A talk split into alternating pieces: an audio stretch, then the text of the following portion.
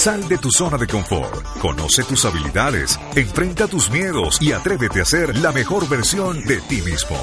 Rediseño Mental, un espacio para vivir en positivo y aprender a ser feliz. Rediseño Mental, Rediseño Mental, con Sergio Villamizar, Lina Moreno y Julio Obando. Bienvenidos. Hey, ¿qué tal? Buenos días, buenos días, buenos días, buenas tardes o buenas noches, dependiendo la hora en que tú elijas escuchar este podcast. A propósito, te recuerdo que lo puedes escuchar en iBox o en iTunes para que lo compartas con tus familiares y contactos. Lina Villamizar, Lina Moreno, Sergio Villamizar y Julio Bando Julius. Les damos la bienvenida a don Sergio, qué placer. Oiga, me encanta eso, ya resultamos hermanos y todo acá.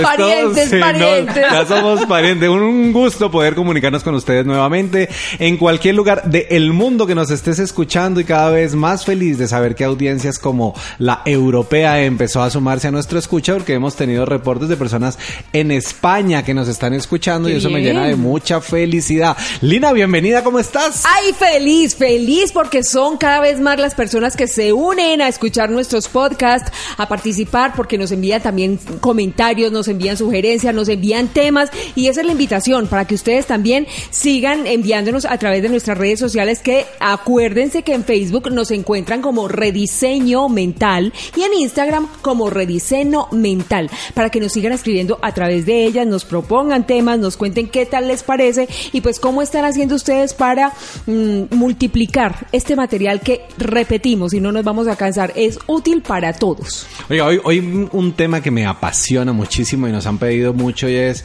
¿por qué hay personas que ante una misma situación unos salen llorando y otros venden pañuelos? Porque hay personas que ante una situación Sí. en vez de entrar en pánico tienen la capacidad de asumir el control. Porque hay personas que ante una crisis como lo hablábamos en el podcast anterior reaccionan y ven ahí la oportunidad y otros entran en depresión. Hoy vamos a hablar de los tipos de personalidades. Julius, ¿conoces de este tema? Sí, señor, conozco de este tema porque tuvimos la oportunidad de vivirlo en vivo y en directo en el diplomado Piense de Seven and Seven, del cual es creador nuestro maestro Sergio Villamizar. Y es que a pesar de que somos hechos del mismo material, todos tenemos diferentes tipos de personalidades. Hombre, ¿cómo así que diferentes tipos de personalidades? Seguramente la gente creerá, "Ay, es que este es muy rabioso, este tiene mucha ira, este es muy simpático. Pero hay otras categorías de personalidad dentro de las cuales todos entramos. Así es, porque recuerden que hay un dicho de nuestras mamás que decían es que hay unos que nacieron para empujar y otros para que los a- para que los arrastren. Y es que es muy cierto porque hay personas que tienen como esa capacidad de influir en otras personas y hay otras personas que sencillamente dicen, "No, yo prefiero obedecer órdenes y así estoy mucho mejor."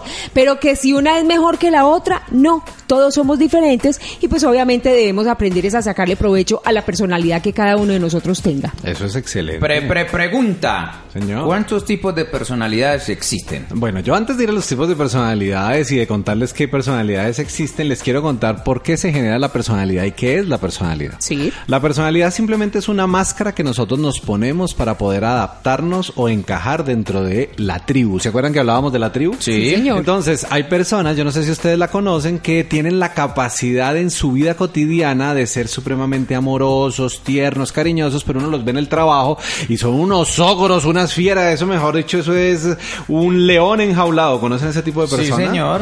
Ahora, ¿conocen ese otro tipo de personas que ante cualquier situación siempre están buscando oportunidad, pero son muy duros para hablar? Que tal vez le dice la gente, ay, es que a mí me encantaría que tú me dijeras lo mismo, pero con palabras más lindas, porque Sí. estoy sufriendo. ¿Sí les ha pasado eso? Sí, señor. Y conocen ese tipo de personas que tal vez uno no les escucha la voz, sino que todo el tiempo lo único que están pidiendo es, ¿y eso para qué sirve? ¿Y eso cómo se come? ¿Y eso cómo se utiliza? Sí. ¿Y eso para qué es? Sí. Pues bien, esas personalidades, y aquí viene el primer dato interesante, se gestan desde el vientre materno. ¿Tú te acuerdas de eso del vientre materno, Julius? No. Lina, ¿te acuerdas del vientre Eh, materno? No, hasta Ah, ya no. no me llega la memoria. Bueno, resulta que todo lo que tú hoy desarrollas como personalidad, el 63% se originó en el vientre de tu mamá. ¿Y por qué en el vientre de tu mamá? Porque resulta que cuando tú estás en el vientre de tu mamá, no tienes la capacidad de discernir y saber si algo está bueno o algo está malo. Entonces, el bebé con base en qué toma toda su información En la personalidad de mamá. en la personalidad que tiene mamá. Y aquí voy a dar otra noticia que de pronto en Latinoamérica es muy diferente a lo que pasa en países desarrollados, pero yo podría asegurar que más del 75% de los bebés que nacen en nuestros países son bebés de una noche de copas, una noche locas. Una noche de copas. Eso, ponga, pongámosla de fondo, pongámosla de fondo. Esa. Yo me acuerdo que. María Conchita la canta muy bueno, mira, aquí la estamos escuchando. Ay, por Dios, que nos está escuchando ella, nosotros también. Eso. Escuche, escuche, escuche. Entonces, si fuimos víctimas, entre comillas, de una noche de copas, una noche locas, pues cuando llegamos al mundo y nuestra mamita se entera que nosotros estamos en el paquetico, como decíamos en los chitos, vino con muñequito adentro. Sí. Entonces, pues realmente la reacción de mamá, ¿cuál es?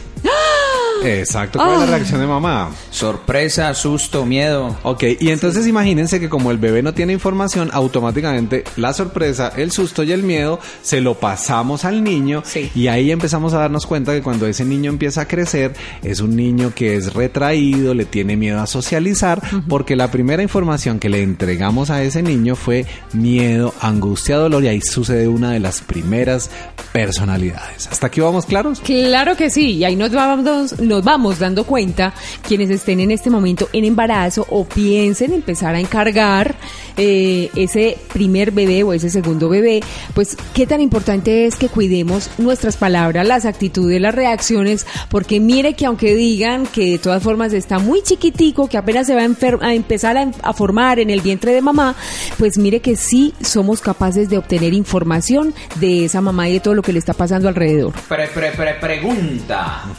Ese tipo de personalidad con el cual ya vinimos a este plano, que fue la que heredamos de mamá, ¿se puede cambiar en algún momento? Ay, qué preguntota, pues parece que hubiera estado en el diplomado Julius. Miren, el segundo cambio de personalidad viene en el momento en el que nacen los seres humanos.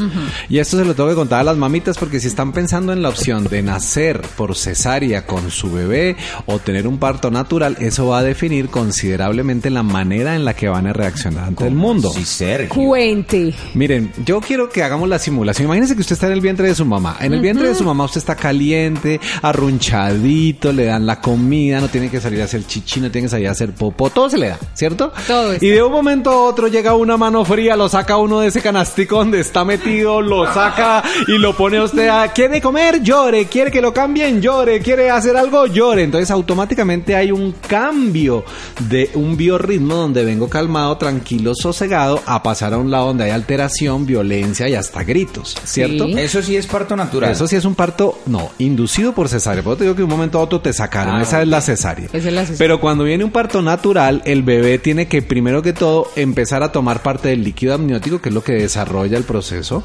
Lo segundo es que el bebé al tomar ese líquido amniótico, automáticamente en su inconsciente le manda la información para que se voltee y se coloque en una posición para poder salir. Y ahí viene el verdadero proceso, porque yo les voy a decir que no hay nada más traumático para el ser humano, de una vez se los voy a decir que el nacimiento. Si nosotros recordáramos nacer, no volveríamos a este plano. Se los puedo asegurar. ¿Y esto por qué? Porque tú estás cómodo, como se los decía, calientico, y de un momento a otro entras en un proceso físico-químico en el que tu cerebro se tiene que adaptar y se deforma tu cráneo para poder salir por un canal que es de 10 centímetros, por eso está la dilatación 10. Sí. Por lo tanto, hay niños que yo conozco y con el amor más profundo de las mamitas, más cabezones que un bombombún, y esos niños tienen que adaptarse y salir por ahí, Sí. ¿cierto? Por eso hay rompimiento en algún momento de la mamá en el proceso de nacimiento. O sea, miren la cara que está haciendo Lina. Ya- Uy, ella la Pobrecita las mamás. ¿Ok? Con razón le, le aplican esa inyección, ¿cómo se llama la del dolor? No, esa no se la No. aplican. Esa es para inducir que se agrande más todavía la dilatación. Sí. Hay una que se le aplican para El la de la... pitocin, sí. El pitocin. Sí, Sí. Pero bueno, entonces el bebé nace y adicionalmente el trauma no es solamente para el bebé, sino viene para la mamá. Para las personas que me escuchan y son mamitas, les recuerdo que tener un hijo es igual a romperse todos los huesos del cuerpo de un solo golpe. Es el mismo dolor. Pero si las mamitas recordaran ese dolor, no se volverían a dejar tocar del marido. No, no, no. Entonces aquí es donde viene la magia tanto para la mamá como para el bebé y aquí es donde viene el proceso de neutralización del recuerdo. Sí. En el cerebro hay unas sustancias que hacen que el bebé olvide eso y hacen que la mamá olvide el dolor. Miren lo mágico que es el cuerpo humano. Si no, la mamá no volvería a volverse a dejar montar de su marido, como decimos nosotros, nosotros, Claro. ¿cierto? Y adicionalmente el bebé tendría un proceso traumático de nacimiento. El tema es, el bebé se traumatiza en mayor o menor escala dependiendo la dificultad de su nacimiento. Uy. Entonces eso también define su personalidad. ¿Cómo les quedó el ojo hasta aquí? Pues la verdad, aprendiendo muchísimo y descubriendo por qué de pronto somos como somos. Porque eso no solamente está pasando con nosotros que estamos eh, teniendo esta conversación, sino contigo que nos estás escuchando y ya sabes y le estás encontrando respuesta a muchos de los interrogantes que nos hacemos. Entre eso, entre eso es la pregunta que siempre va a reinar. ¿Yo por qué soy así? ¿O yo por qué reacciono así? Bueno, les hacemos un recorderis de lo que hemos visto hasta el momento en el día de hoy. La personalidad del ser humano se desarrolla primero a partir del vientre de mamá. Y es una máscara que tú te pones para adaptarte. Segundo, cambia en el momento en que nacemos y depende de la manera en que nacemos. Ok, y luego viene otro cambio de personalidad que es del que vamos a hablar ahora, que para mí es de los más traumáticos que existen, pero que la mayoría de los seres humanos no le hemos dado la relevancia que viene. Cuando yo tengo pacientes, por ejemplo, en hipnosis, podría asegurarte que más del 50% de los pacientes regresan a este que te voy a hablar porque ahí hay un trauma. ¿Y saben cuál es ese trauma que se genera, que genera de alguna manera el cambio de personalidad? ¿Cuál? Cuando a ese niño lo llevan con otros 20 o 25 canallitas. Uy, sí. Y cuando digo canallitas estoy diciendo en el mejor sentido de la palabra, Con amor. porque un niño a los dos o tres años no filtra la información como lo hacemos nosotros los adultos, sino ellos dicen las cosas como les nace. son. Sí, Entonces señor. yo pongo el ejemplo siempre y aquí Lina empieza otra vez porque ella es muy visual, que ahorita vamos a hablar también de eso. El niño que está en la casa al añito y medio, a los dos añitos, está comiendo y de un momento a otro estornuda y le sale una burbujita verde por la nariz. ¿Ustedes se acuerdan? Larga. Larga, muy larga. Eso, y brilla como una hermosa esmeralda. Suficiente. Entonces, mamás como Lina automáticamente quedarían, ay, qué hermosura mi nene, miren cómo está. Y entonces la mamá por amor lo que va a hacer es decirle al niño que eso está bien hecho, ¿cierto? Pero ¿qué sucede cuando ese niño entra al jardín infantil, cuando entra al colegio y hay otros 20 o 25 niños que ven por primera vez que él estornuda, se le sale ese moquito, ellos qué le van a decir? Empieza el llamado bullying de hoy en día. Se empiezan a burlar de él y le dicen, cochino, ¿usted cómo hace eso? Guácala. Sergio se le salió. Eso, y automáticamente en el niño de dos o tres años no tiene la capacidad de entender que esto lo están diciendo porque es un comentario, sino lo asume como un ataque y al convertirlo en un ataque, automáticamente bloquea la capacidad de socializar en el ser humano. Por eso es tan importante, si ustedes me lo preguntan, donde más nos debemos enfocar, más que enfocarse en la vida relacional, más de la vida en pareja, más que la manera en la que nace el bebé, enfócate en las herramientas que le vas a dar cuando tu hijo entre al jardín infantil. Y si ya entró, te espero en consulta. Bueno, ¿eso qué quiere decir? Que hay que preparar a sus hijos, hay que entregarle información valiosa y poderosa como la que encuentran en nuestros podcasts. Esto va dirigido específicamente, Sergio y Lina, a aquellas mamás o papás que lo único que les interesa es mandar el niño a la guardería, a la escuela, para que esté seis o ocho horas mientras regresan del trabajo y no le interesa lo que allí suceda. ¿A ustedes no les parece muy curioso que cuando un niño entra por primera vez al jardín infantil es cuando se enferma? Claro, empieza Bien. a darle gripa, le empieza a dar de todo, pero sobre todo es porque no quiere ir allá, a encontrarse con. O sea que aquí estamos entendiendo de algo que vamos a hablar mucho más adelante y es que todas las enfermedades o todos los síntomas son emociones que no se saben manejar. Sí, ¿Quieren señor. decir ustedes entonces que el niño se enferma como una excusa para no volver al jardín? Sí, Tú señor. lo has dicho, Julio, esa es la manera en la que él tiene la capacidad de dominar el pensamiento de su papá y su mamá. Y cuando papá y mamá lo ven a uno enfermo que dicen, ay, pobrecito, dejémoslo acá, y el niño se resguarda, esa es su excusa para estar al lado de sus padres. Así es. Eso está muy bueno, no se muevan. Ya regresamos. ¿Sabías que una persona que no tiene claro su propósito y misión de vida, de cada 100 decisiones que tome, 95 serán erradas? Llegó el momento de cambiar tus resultados. Sergio Villamizar y Jimena Rubio, expertos en el desarrollo y crecimiento del ser, han creado el diplomado Piense. Único programa en América Latina que te entrega herramientas de PNL, inteligencia emocional, inteligencia financiera, coaching y te guía para que encuentres a través de una metodología única tu misión de vida. Este diplomado se realizará en Medellín a partir del 1 de septiembre del 2018. Para inscripciones e informes, escribe al WhatsApp más 57 310 262 6848. más 57 310 262 6848. Es una oportunidad que no puedes desaprovechar. Rediseño Mental con Sergio Villamizar, Lina Moreno y Julio Bando.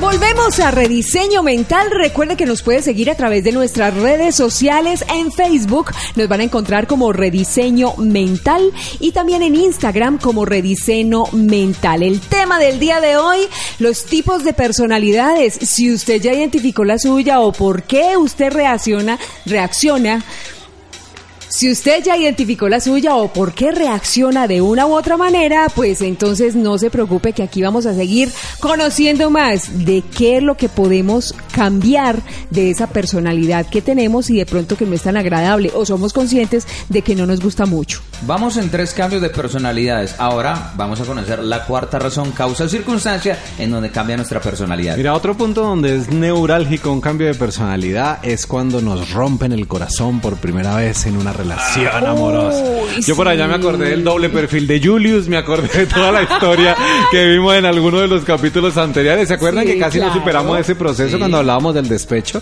Sí, claro. Porque cuando se genera ese sufrimiento, recuerden que todo está ligado a esas emociones. Desen cuenta que cada vez que hay un cambio de personalidad es porque hubo una emoción muy fuerte o muy traumática. Sí. Entonces ese niño o esa niña acaba de sufrir una desilusión amorosa, se acaba de dar cuenta que ese hombre o esa mujer no era lo que ella había idealizado, por lo tanto viene un estado de frustración y automáticamente generamos una coraza para protegernos de ahí en adelante. Y las personas que se han enamorado siempre saben que después del primer despecho no dice yo no me vuelvo a enamorar, todas las mujeres son iguales, todos los hombres son iguales, Total. de aquí en adelante me la van a pagar todas, yo solamente voy a jugar con todos a la camita, pero no voy a hacer nada más. Y se pone uno a hacer una cantidad de decretos absurdos que hacen que tu personalidad cambie. Entonces ese es el cuarto punto. Julius, ¿tú ya pasaste por ese? Ya lo pasé hace Ya.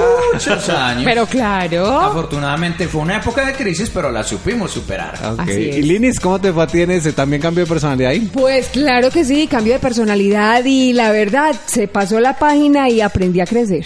Ok, o sea que tu personalidad cambió. Eh, sí, yo era una persona muy pasiva, muy, ay, sí, venga, yo permito, yo, ah, yo dejo, y no.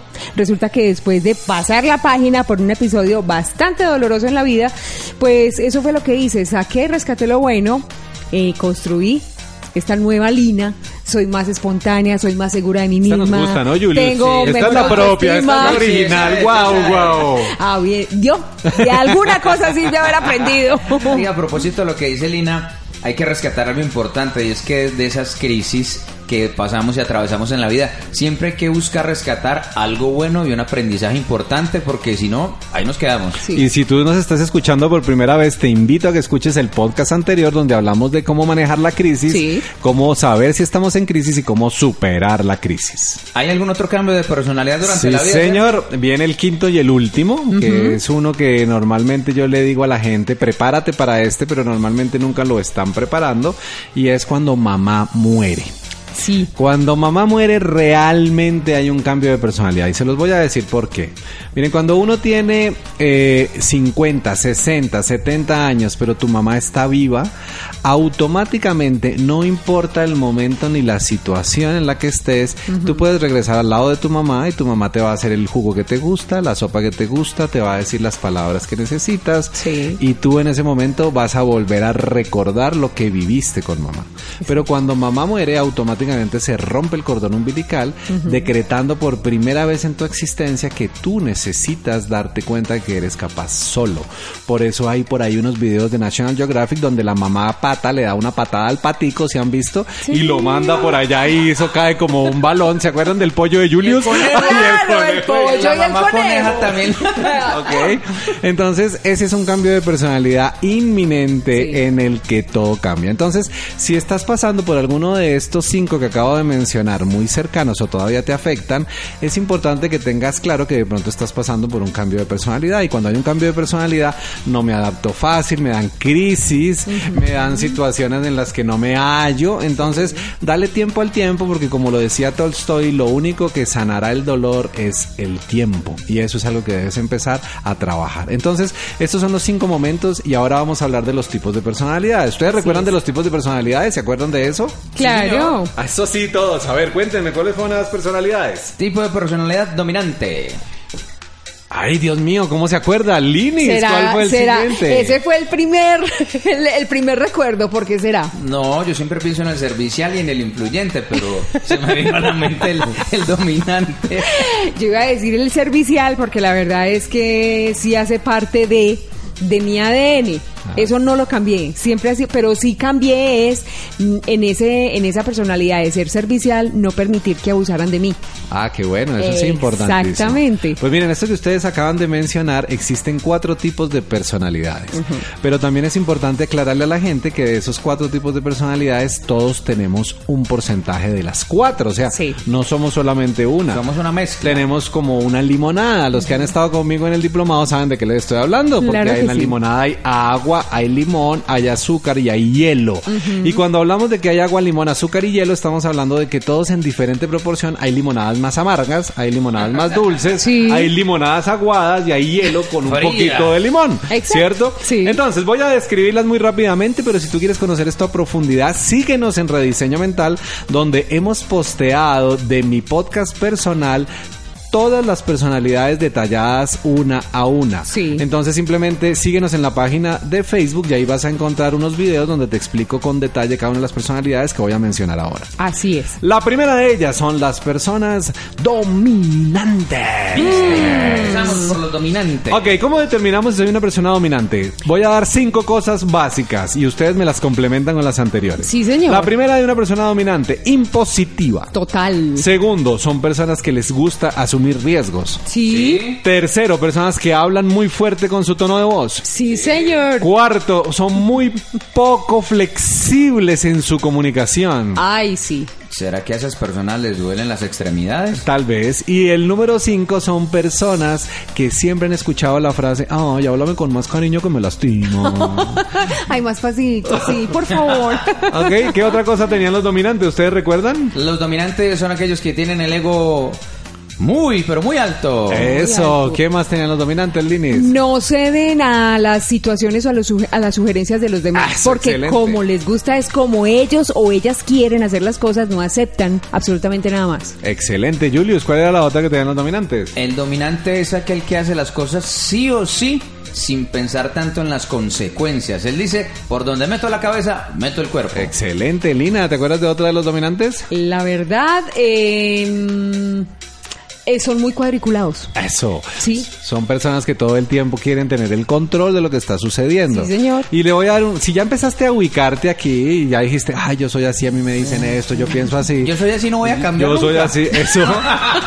Eh, te voy a dar una excelente noticia y es, hay opciones porque la personalidad no va a cambiar, sino la personalidad se debe adaptar. Entonces, si tú en este momento dices, ah, yo soy así, al que le gustó bien, sino que salga por esa puerta porque esa es característica sí, frase sí, de un señor. dominante, Claro. la invitación que le hago al dominante es a que comprenda que al otro lado de su manera de pensar hay personas que necesitan ser tratadas con más amor, con más nobleza, que le debemos dar la información con carticas y escarapelas, pero no les podemos decir tan de frente todo lo que podemos estar pensando de ellas. Esa persona dominante o de cualquier tipo de personalidad cambia porque le nace, porque le toca o porque otro lo obliga a cambiar. O porque le conviene. La respuesta es muy clara. La personalidad no cambia a no ser que sean en estas cinco que acabamos de enunciar al principio. Sí. Lo que hacemos es adaptarnos dependiendo. Entonces, por ejemplo, un dominante, si tiene un jefe, que ya vamos a hablar de otro tipo de personalidad, él tiene que mimetizarse y convertirse en la personalidad de su jefe para que su jefe lo reciba, lo acepte y le dé el aumento que le está necesitando. Sí, señor.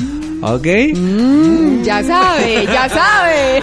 Ay, ya va Ahora voy con el segundo tipo de personalidad que se denominan personas Influyentes. Ok, y de eso es lo que hay en esta mesa, Virgen Ave Santa. María. Si se dan cuenta, una persona influyente. ¿Cuáles son las características, Julius? Dame una y luego línea yo voy con otra. Una persona influyente es emocional, optimista, alegre, bullaranga, así como Lina. Eso. Ay, como Julius. Lina, ¿qué más tiene una influyente? Pues sabe identificar lo que la otra persona quiere. Eso, o sea, Y por ahí se va escabuyendo. hábiles Sí, en poder señor. leer la mente del otro. ¿Qué otra cosa tiene un influyente, Lina? Eh, otra cosa, tiene facilidad de palabra. tiene facilidad de expresión, facilidad de llegarle a las otras personas, sobre todo con, con lo que, vuelvo y lo repito, con lo que esa persona está queriendo o quiere obtener o necesita escuchar. Ahora, ahora los que me están escuchando y esto que no salga de América de hispanoparlantes, Aquí. ¿qué tipo de personalidad creen que tiene Julius y Lina? Porque si se dan cuenta, han está ahí, eso hablan perfecto, si se dan cuenta cómo hablan, su comunicación, su capacidad de influenciarnos a todos los que estamos escuchando. Pero sobre todo nosotros dos nomás. Solo nosotros. Solo dos. nosotros dos, no. Sergio no, no, ah. A ver, cuando el moderador está al frente. adaptado, él se ha adaptado a los influyentes. Aunque ustedes no lo crean, aunque ustedes no lo crean, mi personalidad no es influyente. No. No. A mí me late que él es servicial. Exactamente. También. Entonces, voy a terminar con el influyente. El influyente para el que me está escuchando es una persona llena de cuentos y de anécdotas. A ellos les ha pasado de todo. Son, sí, son supremamente exagerados. A un influyente créale la mitad de la mitad porque ellos, ay, no, es que el sufrimiento me está ahogando, me estoy muriendo. Ay, por Dios. Y en la verdad lo que tiene es un dolorcito de cabeza. Pero ellos exageran todo al doble. Y si están pasando por una crisis, la potencializan y la mandan para la punta del techo porque según ellos el mundo se va a acabar, esto no tiene sentido, no sé qué hacer, me morí. Sí, entonces ese es el típico influyente. ¿Cómo le parece? Con drama y todo. El influyente tiene algo también que es muy importante y es, tiene la capacidad de lograr que otros hagan lo que él quiere y el otro no se da cuenta que lo terminó haciendo. Sí, señor. sí. Como que eso sí, no vaya a preguntar que sí, sí. Sí. Usted sabe que sí. Ok, y algo que me parece supremamente valioso del influyente es que está basado todo su esquema mental en las relaciones. Sí. Son personas que necesitan amigos, son personas que necesitan salir a comer, son personas que necesitan estar hablando con otros, son personas que se nutren de estar viendo qué le pasó a otros, porque su manera de ganarse la vida en la gran mayoría de ocasiones es hablando, convenciendo y construyendo nuevas realidades. Pero entiéndase esto por el lado positivo de la situación, Ah, ¿cierto? sí, claro. Pero también hay influyentes que se pueden ir para el otro lado. Por para el un lado caso que no de un es. Adolf Hitler, una personalidad la más influyente que se conoce hasta el momento, que logró convencer a más de un millón de personas con su nueva ideología, con todo un proceso, y que lo hizo asegurándole a la gente que eso era la verdad. Además, también hay que recordar que los influyentes manejan no solamente un lenguaje verbal, sino un, un lenguaje corporal. Recordemos otro de los personajes influyentes en la historia de la Tierra y es Jesús. Total. Fue un hombre que con su poder de la palabra convenció a millones y millones de personas de un estilo de vida. Y una letra D, que puede ser un ejemplo claro, fue este británico de apellido Churchill, que logró resultados también, pero con una personalidad dominante e impositiva. Y si se dan cuenta, ni bueno ni malo, simplemente tienen estilos diferentes. Bueno, Sí, Julius, señor. ¿cómo vamos? Yo creo que este programa merita como para que nos vayamos para un segundo programa. Estábamos Sí. pensando lo mismo, estamos enchufados. Claro que Estamos sí, en- estamos Oiga, no, no, inspirados. espere, yo corrijo eso. Porque yo no. Ay, ¿Cómo se le llama, Lena, a ese tipo de personalidad que... Mal pensados. Oiga, entonces si vamos a tener un segundo programa, creo que me puedo detener un poquito porque también es importante hablar de qué enfermedades le dan a cada uno de los tipos de personalidades. Eso es buenísimo. Pero ese dato usted nos lo va a entregar después de este mensaje. ¿En algún momento has tenido que afrontar un desamor o una ruptura amorosa y te das cuenta que no puedes seguir adelante porque el dolor te llena y no te deja avanzar? Sergio Villamizar, a través de un taller 100% online para que te puedas conectar desde cualquier lugar del mundo, te brindará las herramientas que te permitirán salir de esta situación y asumir el control de tus sentimientos y emociones sin seguirte dañando y sin dañar a otros. Si quieres participar, solo debes contactarnos en el WhatsApp 57 310 262 6848. 57 310 262 6848. El precio del taller es realmente simbólico, solo 25 dólares por participante. No sigas viviendo en el dolor sabiendo que la solución está al alcance de tu mano. Recuerda WhatsApp 57 310 262 6848. Te esperamos el próximo martes 24 de julio a las 7 y 30 de la noche. Rediseño Mental con Sergio Villamizar, Lina Moreno y Julio Banco. Feliz de estar aquí nuevamente con este tema de los tipos de personalidad, por qué somos así, por qué pensamos así, por qué actuamos de diferentes maneras. Entonces, antes de continuar con esto, quisiera que hiciéramos un resumen, Julius y Lina me apoyan, de lo que hemos visto el día de hoy con relación a qué es la personalidad, cuáles son las personalidades, cómo se forja la personalidad. Julius. Iniciemos contándoles que hemos hablado de que en la vida hay cinco momentos en los que el ser humano cambia de personalidad. El primero de ellos, el momento en que está dentro del vientre de su madre. Así es. Segundo cambio, cuando nace y llega a este plano. El tercer momento en el que cambia nuestra personalidad es el primer día que llegamos al kinder o al preescolar, dependiendo de cómo le llame en su país. El otro momento del cambio es cuando a usted, mi querido amigo o amiga, le rompieron el corazón. Ahí hubo un cambio de personalidad. Claro y el que quinto que se presenta en nuestra vida es cuando muere mamá. Así es. Y que también tenemos diferentes tipos de personalidades que son los que nos identifican. Tenemos varios, pero uno es el dominante en nuestra, en nuestra manera de vivir. Y precisamente hay un tipo de personalidad que es así, el dominante. Hay otro que es el influyente. Y pues por ahí yo creo que nos vamos enrutando, don Sergio. Ok, entonces hablábamos que los dominantes y los influyentes son personas que logran resultados, Sí. uno basado en la dirección, en la visión, el otro en la capacidad de relacionarse. ¿Estamos de acuerdo? Sí. Una personalidad dominante, por ejemplo, por su propia manera de pensar que es tan impositiva, tiene los siguientes síntomas muy recurrentes en su vida. El primero de ellos es problemas de corazón. Ja, por Dios. Empiezan con problemas cardiovasculares porque son personas tan abnegadas, tan dedicadas al trabajo que se les olvida que ellos también son importantes. Lo segundo que es importante en un dominante tener presente es que pueden tener problemas de huesos.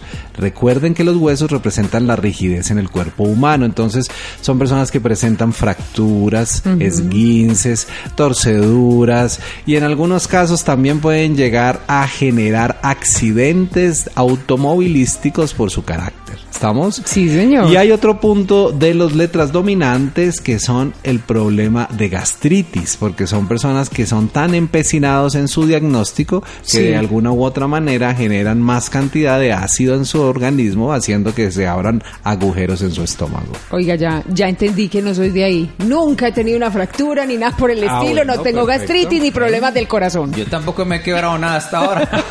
Ok, ahora me voy con la letra I, que son los influyentes, cuáles son Sí. sus enfermedades. Como ellos hablan tanto, una de sus grandes enfermedades están basadas en la laringe, en la faringe o en la tráquea, Sí, porque señor. abusan de su sexto, de su chakra de cocreación, que es el de la garganta, que es el quinto chakra. Entonces, automáticamente se afecta. Otro problema que tienen son migrañas recurrentes, porque son personas que todo el tiempo están pensando. La letra I es supremamente pensadora del futuro y casi siempre ve el futuro negro, casi nunca lo ve tan bonito, ¿ok? sí. Entonces, otra cosa que tiene la letra I es que normalmente se afectan mucho de la lengua y de los dientes. Entonces son los que más van a visitar el odontólogo, son los que más tienen que ir a hacer a que les hagan correcciones en sus dientes, porque ese es el punto débil de la letra.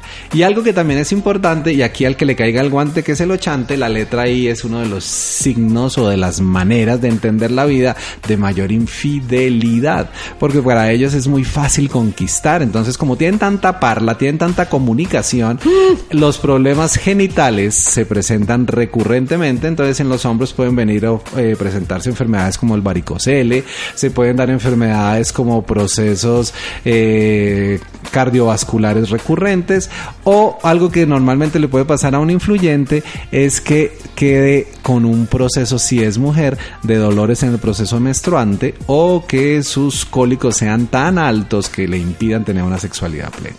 Creo que soy una influyente chillada. Porque Acuérdate, Liris, que tienes de las cuatro, ¿no? Cuatro. Y además somos maleables. ya decir, yo lo único de toda esa lista es que se me va la voz de vez en cuando. De resto, no. En serio, usted habla mucho. Ah, Oiga un poquito. Este tema está supremamente interesante. Yo quisiera que lo postergáramos para un próximo capítulo porque todavía nos faltan dos tipos de personalidades Sí. más por desarrollar que cuáles son. Ok, nos faltan. No, pero no le digamos a la gente todavía. El próximo, el En el próximo capítulo nos vamos a ver y adicionalmente en el próximo capítulo les voy a entregar cómo hacer para adaptarse dependiendo de tu tipo de personalidad y lograr lo que siempre has querido.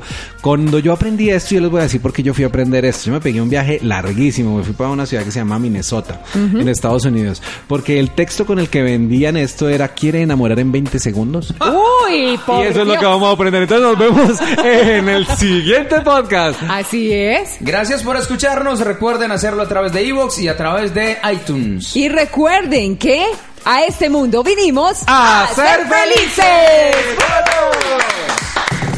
Sal de tu zona de confort, conoce tus habilidades, enfrenta tus miedos y atrévete a ser la mejor versión de ti mismo. Rediseño Mental, un espacio para vivir en positivo y aprender a ser feliz. Rediseño Mental, Rediseño Mental, con Sergio Villamizar, Lina Moreno y Julio Bando. Hasta la próxima.